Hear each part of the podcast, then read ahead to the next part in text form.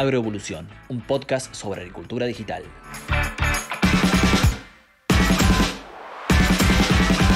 Hola, bienvenidos, ¿cómo andan? Soy Jeremías Robot, trabajo en Fieldview y aquí comienza un nuevo episodio de Agroevolución, este podcast y espacio que tenemos para hablar de todo lo referido a la agricultura digital. Aquí charlamos con distintos referentes del sector agropecuario acerca de las nuevas tecnologías, sus historias, cómo están viendo el sector, el futuro y tantas otras cosas más. Bueno, digo charlamos porque no me encuentro solo, me acompaña mi compañero de siempre, el señor Marcos Méndez, desde Arrecifes. ¿Cómo estás, Marcos? ¿Cómo andas, Jere? ¿Todo bien por acá? Con ganas de arrancar el nuevo podcast. Excelente, Marcos. Bueno, hoy nos vamos a dar otro lujazo, como siempre, y en este caso eh, hablaremos y charlaremos largo y tendido con un asesor agrícola y técnico del reconocido movimiento CREA. Él es Gustavo Martini, lo presento ya desde el año 2004 que integra esta institución, eh, aquellos consorcios regionales de experimentación agropecuaria, y hoy ocupa el cargo de líder de agricultura, del área de agricultura. También fue asesor CREA, coordinó la región centro y fue el coordinador temático del Congreso Tecnológico CREA 2011.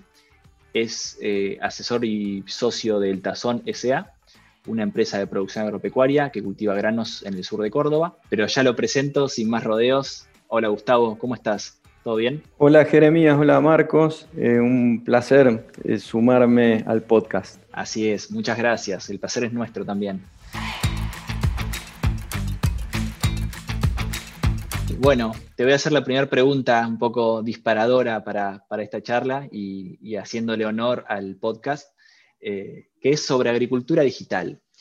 Eh, sería, ¿cómo estás viendo vos la evolución y la adopción de la agricultura digital? Ya sabemos que tiene varias aristas, podrás desarrollar la que más te interese. Eh, durante los últimos años, y si se quiere, durante este eh, año de pandemia y demás, que creo que un poco han habido cambios importantes. ¿Cómo la estás viendo? Sí.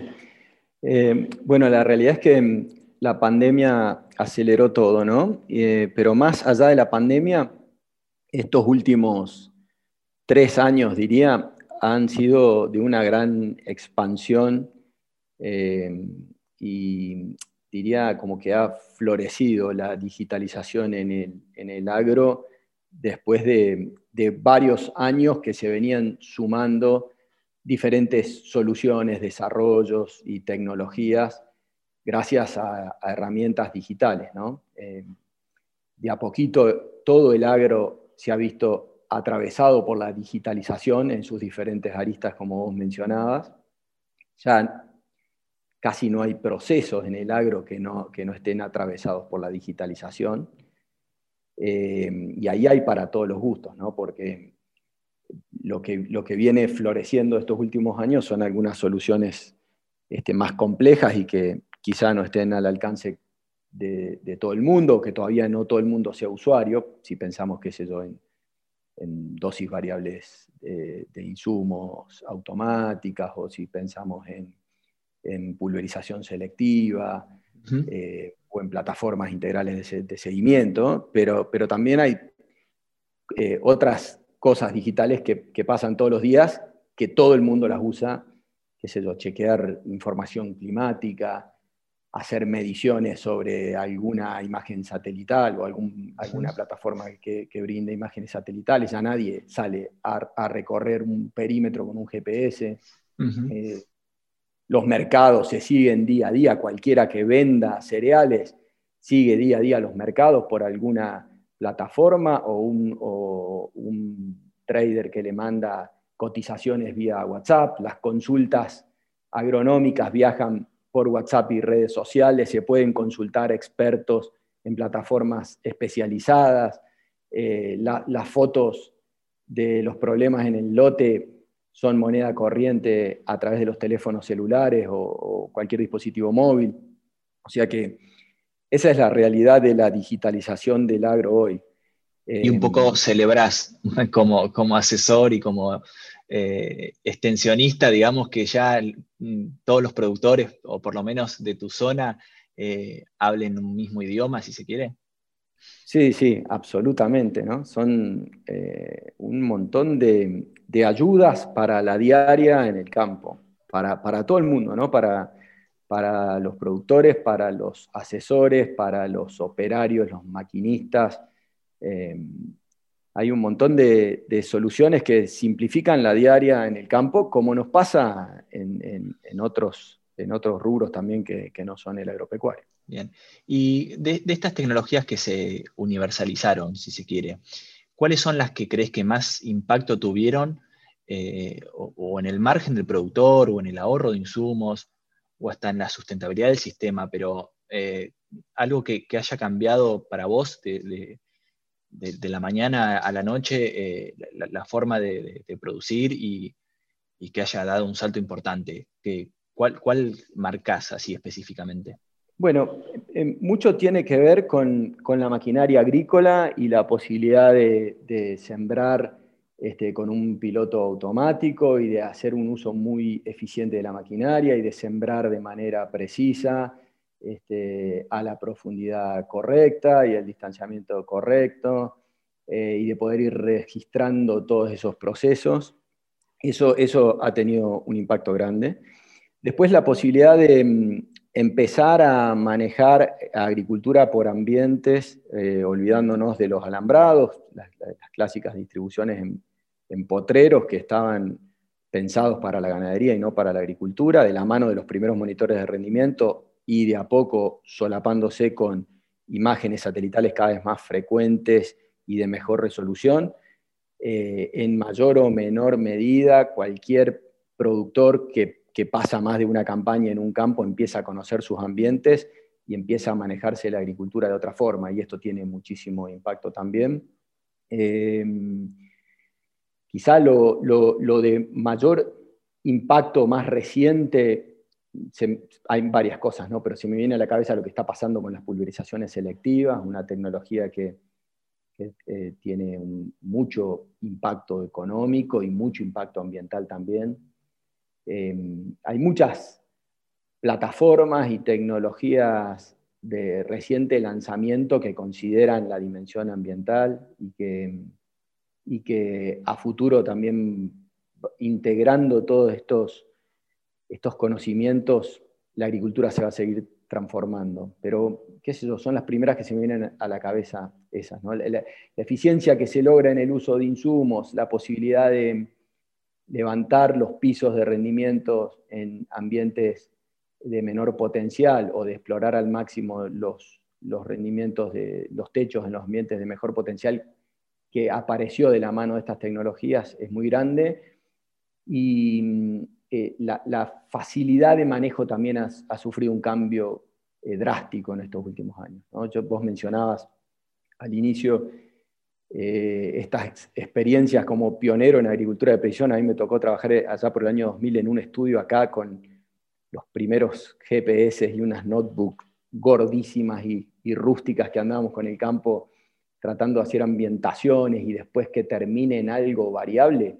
Y era un trabajo enorme de, usar eh, software complicadísimos y capacitarnos y dedicarle horas y horas para poder terminar haciendo algo variable que la mitad de las veces nos salía mal. Y hoy todo eso se resuelve muy rápidamente. Este, viaja por internet una prescripción cualquiera la hace, la pone en una máquina y termina haciendo todo con, mucha, con, mucha agilidad y, con mucha eficiencia. Eh, así que estas cosas están teniendo ya un impacto enorme y, seguramente eh, esa curva va a seguir siendo exponencial, va a seguir transformando la agricultura en los próximos años más rápido de lo que está pasando hoy. Un poco en ese momento, Gustavo, vos te, volcaste de lleno a, esto, porque ¿por qué veías que, digamos, podía ser útil esta aplicación variable? Eh, ¿Lo traías de afuera las experiencias? Eh, ¿cómo, no, existían resultados en país y fuiste un pionero, imagino, en el año 2000? Eh, ¿cómo, ¿cómo, era ese análisis fino de los ambientes? ¿Se basaban todos en el monitor de, de RINDE, ¿no? porque imágenes satelitales era medio medio, medio difícil o engorroso. ¿Cómo, era el proceso específico de definición de ambientes? Y eh, año 2000, los, primeros eh, monitores de rendimiento que no venían con las cosechadoras, eran monitores que algunos productores muy pioneros de la zona o contratistas habían incorporado a sus máquinas de la mano de algún proveedor de insumos que estaba manejando mucho esto.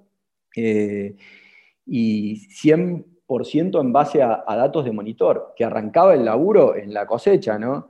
Eh, yendo a calibrar los monitores, los teníamos que calibrar varias veces eh, a lo largo de la cosecha de un lote porque se descalibraban, después ajustándolos y acomodándolos, eh, y con, en el medio usando distintos software, ¿no? con, computadoras con mucho menos este, capacidades que las actuales.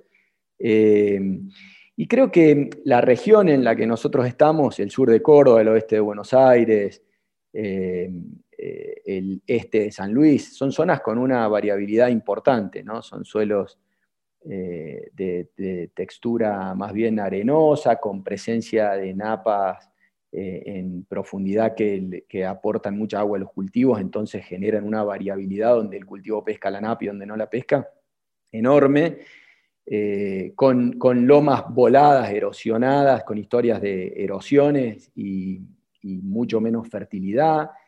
Entonces, el, gradiente de rendimiento que, veíamos en los lotes era enorme. Es muy frecuente acá ver eh, maíces, qué sé yo, de 8.000 kilos de promedio con ambientes de 4.500 y ambientes de 12.000 con 300 metros de diferencia. Entonces, la región es como que mostraba que tenía esa variabilidad y que esta tecnología podía tener mucho potencial Así que eh, los primeros trabajos fueron de, digamos, cortando esa variabilidad con una motosierra, este, haciendo ambientaciones grandes, sacando algún alambrado y poniendo, qué sé yo, una variedad de soja de ciclo más corto en el bajo y una más defensiva en la loma, o fertilizando diferente el maíz o poniendo diferente densidad del maíz, pero de manera manual, ¿no? Haciendo un corte y haciéndolo manual. Y de a poco todo eso se fue se fue perfeccionando. Empezamos a usar imágenes satelitales en lugar de tanto monitor de rendimiento y tanto trabajo de acomodar mapas. Eh, unir, hoy por hoy, unir varias capas de información, eligiendo eh, la, campaña que nos interese, la situación particular climática eh, o, o, el ambiente que atravesó un cultivo en una campaña determinada con otra capa diferente, es mucho más fácil y es mucho más fácil este, poder generar esos ambientes de manera automática, y ni hablar todo lo que, todo lo que pasa con la, con la automatización de la dosificación de insumos. Es cierto que hace falta maquinaria específica, pero también eso ha cambiado mucho. ¿no? Antes teníamos el, monitor, el, mapa de rinde que bajamos de una cosechadora que no era compatible con el software que, sobre el que necesitábamos armar la prescripción y cuando armamos una prescripción y la queríamos poner el actuador, el dosificador variable o el monitor que tenía la máquina no lo reconocía y ahí había un montón de incompatibilidades y todo eso ha dado grandes avances y, bueno, y los beneficios se capturan día a día. Gustavo, eh, ya que vos estás en una zona donde la verdad que el desarrollo tecnológico, la verdad que es muy bueno en los productores, y también desde esa zona también llegan a San Luis. En San Luis, para incrementar las zonas que nunca se habían sembrado, ¿empezaron a usar esta tecnología o imágenes satelitales para, empezar a incrementar los rendimientos o, las prácticas agronómicas que tenían que realizar? Bueno, en realidad eh, lo que transformó San Luis, yo soy productor de la zona norte de San, de San Luis también, lo que transformó fue la siembra directa, ¿no? Eso arrancó ahí por 2006, 2008, ahí vino una gran transformación de la mano directa y algunos poquitos pueden haber tenido algún monitor de rendimiento. Eh, pero el cambio grande que se dio en estos últimos 5 a 10 años llegó de la mano de las imágenes satelitales, esa fue la, capa base para empezar a, a separar ambientes.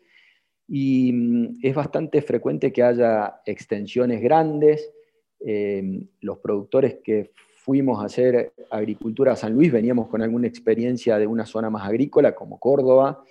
Em, y en muchos casos hay algunos productores grandes que, lo que la escala simplificó la compra de maquinaria para, para poder implementar estas tecnologías. Y hoy por hoy, a pesar de ser una, una región eh, que no es la agroclimáticamente ideal, ni tiene los suelos más fértiles para, para hacer em, agricultura como la zona núcleo, como el sur de Santa Fe o que es el este de Córdoba, eh, se realiza una agricultura con un nivel tecnológico muy interesante en muchos casos. Muy, muy interesante. Sí, sí, lo vemos porque muchas consultas que tenemos que sabemos que el manejo es mucho más ajustado porque sabemos que la capacidad de retener agua o las lluvias son diferentes, por lo cual yo creo que eh, lo que estuvimos hablando con productores, la tecnología eh, como que está ayudando también, me imagino, para, también generar ensayos más fáciles para medirlos con las nuevas plataformas o para, tener información más rápido, como, como se está, estuvieron generando ustedes durante mucho tiempo en el sur de Córdoba y en, suelos más fértiles. Es, así, no es raro que eh, muchas tecnologías agrícolas tengan más impacto en ambientes marginales que en ambientes buenos. Este, esto pasa igual con la biotecnología, con el control de malezas. Los ambientes que no perdonan este, necesitan tener un nivel de eficiencia superior porque si no la cuenta no cierra y este tipo de tecnología se ajusta muy bien para eso.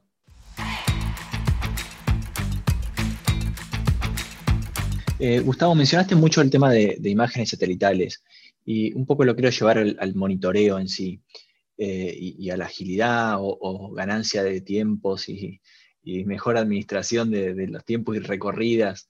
Eh, ¿Cómo, digamos, mencionarías o cómo ¿Nos contarías cómo puede ser un monitoreo eh, agrícola hoy eh, apoyado en imágenes y con algunas herramientas tal vez que, que reemplacen a las famosas libretas y demás? Bien, se, me ocurre mm, contarte mis experiencias. anduve, anduve 15, 20 años atrás monitoreando un montón de lotes en los arranques, todos los ingenieros agrónomos, los primeros trabajos que, que pegamos tienen que ver con control de cosecha o monitoreo y, yo no estuve exento a eso, eh, trabajé mucho con eso. Y era un cuadernito o una planilla que habíamos mejorado. Me acuerdo de un estudio que trabajaba, teníamos como una planilla de monitoreo que era como una grilla donde íbamos marcando qué plagas teníamos y, con qué incidencia y qué severidad o qué malezas. Eh, eso era después volver al escritorio. Eh, nos bajábamos en distintos puntos del lote donde nos quedaba cómodo, nos parecía que nos teníamos que bajar sin tener idea de lo que estaba pasando en todo el lote y podíamos caer en cualquier lugar. Eh, y bueno, y eso terminaba en alguna recomendación o un informe escrito.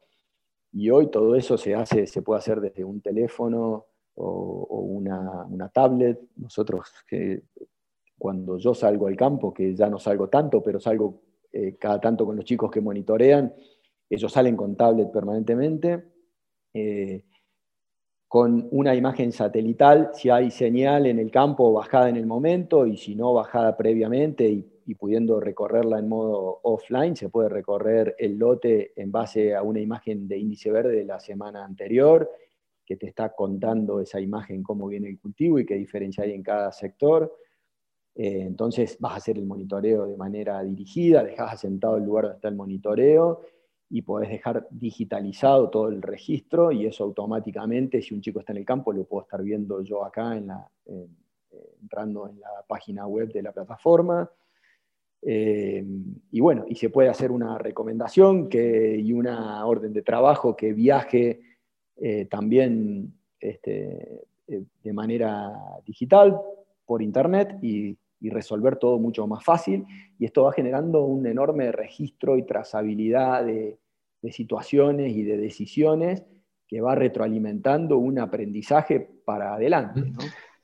Bien, y el cambio ha sido drástico, te, lo cuento sí, así, sí. Eh, me imagino. rápidamente, pero a la hora de hacer una tarea u otra hay un cambio muy grande. Bueno, las estimaciones de rendimiento, eso es otra cosa eh, que se ha mejorado muchísimo la, precisión, tan solo eligiendo el lugar donde uno va a estimar rendimiento. ¿no? En estos ambientes con mucha variabilidad, Y bueno, vamos a la situación promedio, y la situación promedio nunca existe, ¿no? Porque la, proporción de ambiente bueno o malo de un lote nunca es la misma, entonces esa situación promedio generalmente no representa nada. Eh, las estimaciones de rendimiento, cuando empezamos a hacerla sobre imágenes este, de un momento donde el índice verde hablaba bien de la variabilidad, eh, nos, cambió muchísimo la precisión para proyectar ventas, para planificar la comercialización, la logística y todo eso. Eso ha sido una gran ayuda. Gustavo, y como usuario de, plataformas digitales y distintas herramientas, imagino que debes tener varias descargadas y ya sea, no sé, clima, imágenes, maquinaria, eh, la que sea. ¿Cómo, digamos, qué, te gustaría que, pase de acá al futuro? Eh, si, que se pongan o, más sencillas o que se integren. Eh, ¿Cómo la ves en ese sentido? ¿Qué, te resolvería un poco la vida a vos y, que ves en tus colegas? ¿Qué, falta todavía? Bien, sí, sí. La verdad que mm, de las dos cosas que mencionaste, la, simplicidad operativa ha dado grandes avances en estos últimos años. Cualquiera puede entrar a, aplicaciones y plataformas que están en español, que son súper intuitivas, que no hace falta hacer un curso para aprender a manejarlas. eso, es un cambio enorme con estos cuentos que les hacía de hace 20 años atrás. Em, Además que los usuarios están naturalmente más entrenados con, usar este tipo de cosas. Eh, les, sale más fácil a los jóvenes o a, operarios, a, chicos que trabajan en el campo, que eh, ya están acostumbrados a usar redes sociales, sus teléfonos, eh, comunicarse de otra manera que, que como pasaba antes. O sea, por el lado de la, simplicidad ha habido un enorme avance, seguramente es mejorable, pero, pero los cambios ya fueron grandes. Por el lado de la integración, me parece que sigue siendo una asignatura pendiente. Hay hoy una, una enorme competencia, que la celebro, ¿no? porque esta competencia hace que, cada vez este, surjan productos más interesantes y mejores y que todos quieran incorporarle más utilidades a, sus productos. Eh, pero en esa lucha terminan habiendo con utilidades muy similares alternativas algo diferentes para los usuarios y, consumidores que en algún punto confunden o generan este, caminos paralelos. ¿Qué me gustaría? Me gustaría que, se defina un poco más este, cuáles van quedando. ¿no? Me parece que esto va a sufrir un proceso natural de, de incorporación de fusiones de compras y que, bueno, me imagino que pasará algo parecido como pasa en otras, en otras cosas de la vida diaria, ¿no? donde las compras las hacemos por Mercado Libre, que sé yo, el mail generalmente es Gmail, las búsquedas son de Google, los hoteles los reservamos por Booking. Bueno, no está tan claro cuáles son las dos, tres plataformas que van a dominar el, mercado de, de uso agrícola y con las que vamos a terminar gestionando todos. Perfecto, bien. Porque en definitiva uno, digamos, deposita confianza en cada una de ellas porque deposita sus, sus, datos, sus mapas, su trabajo, ¿no? Y, y, como sí, la historia queda registrada ahí, después se puede cambiar y se puede trasladar, pero siempre el uso y costumbre tiene, tiene un peso grande para dar esos cambios, ¿no? Y qué sé yo, yo he explorado varias y y en definitiva todas terminan haciendo cosas parecidas y cada vez más parecidas, porque lo que pasa es que la que había arrancado muy especializada en algo, este, fue incorporando a pedido de los usuarios cosas que tenían otras y a la que le faltaba algo que tenía la otra se lo incorporó y terminan haciendo muchas cosas parecidas, este, pero con algunas particularidades diferentes, alojadas en un sitio diferente, con, con una secuencia de pasos algo distinta que para cambiarle a todo el equipo de trabajo la costumbre de trabajar con una u otra, algún esfuerzo requiere. Entonces, eso me gustaría que no exista más. Si, si, estoy acá frente a la lámpara de, al, genio que, me, le puedo pedir deseos para lo que pase con la, con la digitalización y el agro. ¿Y hoy, hoy por qué crees que un colega tuyo elige una o no elige la otra? ¿Por ¿Qué, ¿Qué, pesa más? ¿Una recomendación? Eh, ¿El precio? ¿La confianza?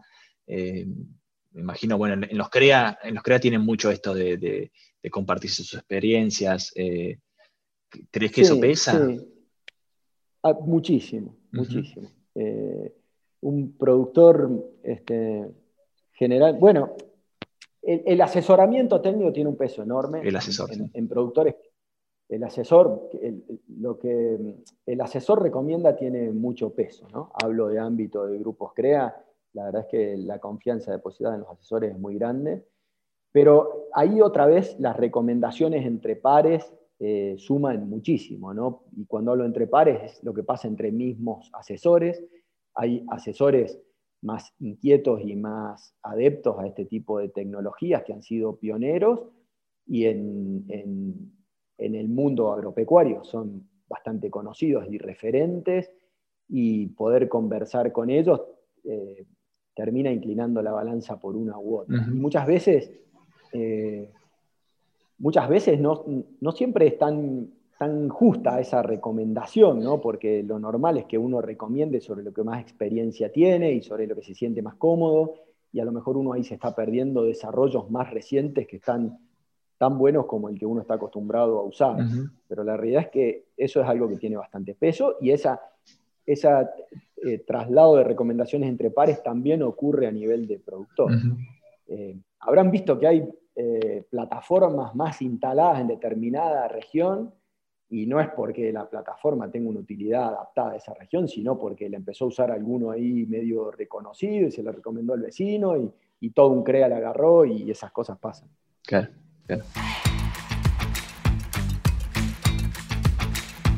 Gustavo, se nos está volando el tiempo. ya llevamos 25 minutos de charla y, me quedan todavía muchas preguntas por hacerte, pero quiero tratar de, redondear en una que me gustaría profundizar eh, ¿Qué es DAT Crea? Esta, esta aplicación que han desarrollado, ya lleva tres años, me comentabas, fuera del aire. Eh, contame bien de qué se trata, cómo surgió, qué, experiencia están recabando. Eh, DAT quiere decir datos agrícolas trazados y no es más que una gran base de datos de todos los procesos agrícolas de cada lote de producción de todos los miembros CREA. Eh, es una base de datos donde registramos las principales variables de manejo, las principales variables del ambiente, este, cómo son los suelos, cuánto llovió, eh, qué genética se utilizó, cómo se nutrió el cultivo, qué aplicaciones tuvo, qué adversidades tuvo, qué plagas, qué enfermedades. qué interesante. ¿Cómo reporta cada asesor, cada productor lo que sucede en su campo? El, reporte eh, es bastante primitivo porque por el momento es completar una, planilla de Excel donde cada fila termina eh, en, un, Tenemos una planilla de carga un poquitín más sofisticada, pero no es más que una planilla de Excel que simplifica un poco la carga, este, con muchas validaciones en el medio para que la gente no cometa errores de tipeo y pueda ir eligiendo listas desplegables y pueda entrar en rangos de densidades de fechas que, minimicen los errores. Y eso automáticamente va pasando a una base de datos relacional, a un software específico de base de datos, que se va alimentando con un esfuerzo eh, bastante chiquito, si se quiere, distribuido y disperso entre toda la comunidad CREA, 2.000 eh, miembros y 200 asesores. Todos tienen su planilla del año que la van completando y van alimentando esta base. Eh, la lógica es la misma que tenían las regiones, CREA. CREA está organizado en regiones y desde hace ya entre 10 y 15 años eh, muchas regiones tenían algún sistema de recopilación de datos homogéneos dentro de la región para poder hacer análisis de campaña y capturar aprendizajes de, de agronomía. Pero desde hace tres hemos podido dar un salto para que esa integración sea a nivel país. Lo que tiene este sistema de carga es que lo que queda en la base es, son datos muy precisos y muy limpios. Hay información muy segura ahí, ¿no? Es todo jugo lo que tiene la base. Hay otro camino para capturar datos que es a través de un montón de usuarios eh, registrando cosas en plataformas de monitoreo o lo que viene de los, de los monitores de rendimiento o lo que viene de distintas plataformas, pero ahí hay, hay mucho dato sucio que hay que limpiarlo, filtrarlo, el modo en que cada uno usa su plataforma de monitoreo, la forma en que carga, ese tipo de cosas, no están tan estandarizadas. Y entonces esta base tiene la desventaja que hace falta que alguien complete los datos a manopla, si se quiere, pero lo que termina constituyendo es una base muy robusta. Eh, y esa base hoy tiene 40.000 lotes físicos, ya tienen tres años que, estamos terminando de recopilar la, la, cuarta campaña. ¿Cuántas hectáreas son, más o menos? Eh, son 5 millones de hectáreas con este, en este formato homogéneo, 5 millones de hectáreas, pero ya estamos eh, pasando bases de datos viejas de las regiones que había con esta historia que les contaba de antes, al formato DAT, y ya tenemos en la actualidad 10 millones de hectáreas con campañas anteriores a la 18-19, que fue la primera de DAT. Eh, importante. Y bueno, y, sí, sí, es, es un montón. el 25% de eso está georreferenciado con lo cual se pueden hacer análisis de estadística espacial o algún otro tipo de, mapeo de manejos, mapas de, bueno, desde mapas por regiones de rendimiento de cultivos o de fósforo o de materia orgánica o de lo que a uno se le ocurra.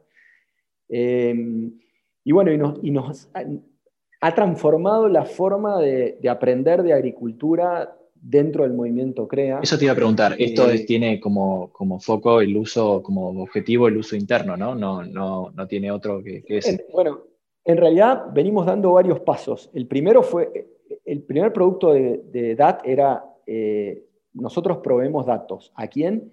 A los técnicos del movimiento que quieran procesarlo y generar información para que no pierdan tiempo acomodando planillas y ordenando cosas para recién poder ponerse a trabajar. Acá los técnicos tienen al alcance de la mano eh, los datos para automáticamente generar info.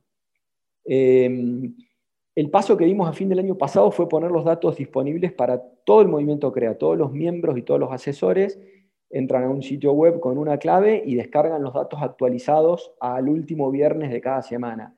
Toda la gente va haciendo sus envíos y el último viernes de cada semana, cualquier miembro o técnico CREA baja la base de datos de su CREA, de su región o de todo el movimiento y puede hacer lo que, lo que le interese.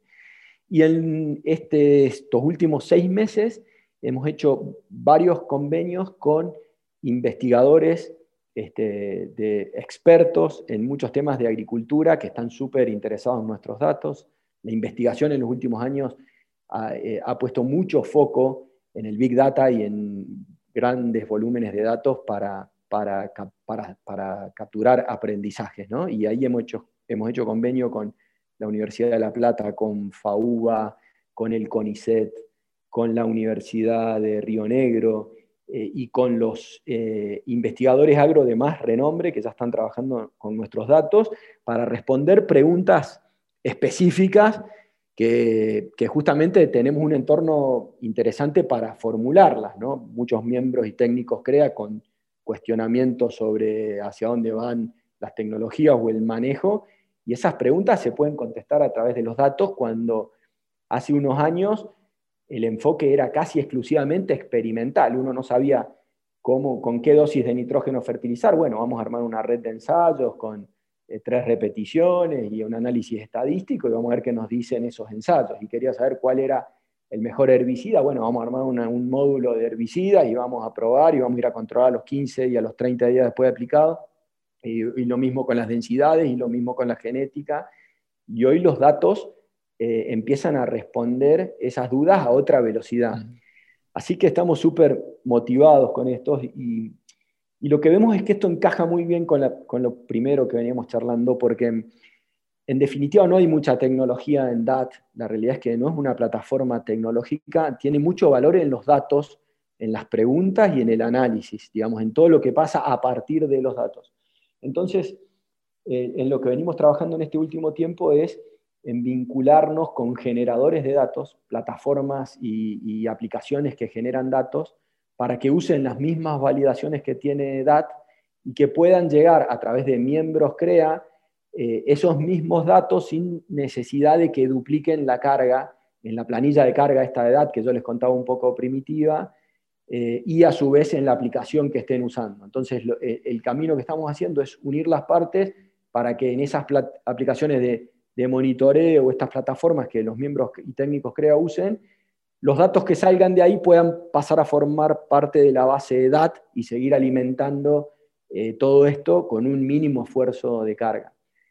Y si uno mira más lejos, lo que quisiéramos es que los datos que vengan de manera automática, de, sembradoras, de pulverizadoras, de cosechadoras, puedan llegar a un formato DAT también. En definitiva, DAT no va a ser otra cosa que validar una serie de datos con el formato en que los queremos recibir y un grupo de gente interesada en hacerle preguntas a esos datos y vincular con los técnicos capaces de analizarlos para responderlas. Ese es el camino que estamos transitando con datos. Claro, es, inabarcable, digamos, y, la verdad que te debe ir motivando mucho porque cada dato que se pueda recabar eh, lo, querés, lo querés tener ahí adentro. Eh, es, enorme el potencial, nos ha potenciado mucho nuestros propios proyectos. En agricultura tenemos varios proyectos para responder preguntas y de una forma u otra todos los proyectos han pasado a ser este, usuarios de DAT, inclusive otras áreas de agricultura, el área ambiente tiene un vínculo ahora con DAT porque de todos estos registros empezamos a construir indicadores ambientales. Ahora, en segunda mitad de 2021, los miembros CREA que completen DAT van a tener un reporte de indicadores ambientales, como por ejemplo eh, índices de toxicidad, el EIQ o el RIPES de cada lote, que sale automáticamente por haber completado los datos de edad. Los usos son múltiples y el potencial es enorme, por eso nos tiene súper entusiasmados y, motivados a todo el equipo. Qué bueno, qué bueno, la verdad me alegra. Y ya nos compartirás más, más éxitos en, en futuras eh, campañas y, y, en futuros años. Gustavo, te tengo que despedir se nos voló el tiempo, te queremos dejar comprometido para una próxima entrevista desde ya. Y muchísimas gracias. Para mí un placer, me divierten mucho estas charlas y me sentí muy cómodo, así que cuenten conmigo. Eh, feliz de, poder contar eh, las cosas en las que uno trabaja y le apasiona. Así que cuenten conmigo desde ya. Perfecto, excelente. Bueno, y a todos los que nos escuchan, les agradecemos nuevamente que estén ahí. Esperamos que esta charla les haya resultado tan interesante como nosotros. Les recordamos que pueden escucharnos a través de Spotify cuando ustedes quieran, estando en la camioneta, en el auto, en el lote, eh, monitoreando, en la ruta, volviendo, en su casa, en la ducha, en la cocina, donde sea. Siempre juntos, creciendo con el campo. Esto fue Agroevolución, un podcast de agricultura digital. Hasta la próxima. Esto fue Agroevolución, un podcast sobre agricultura digital.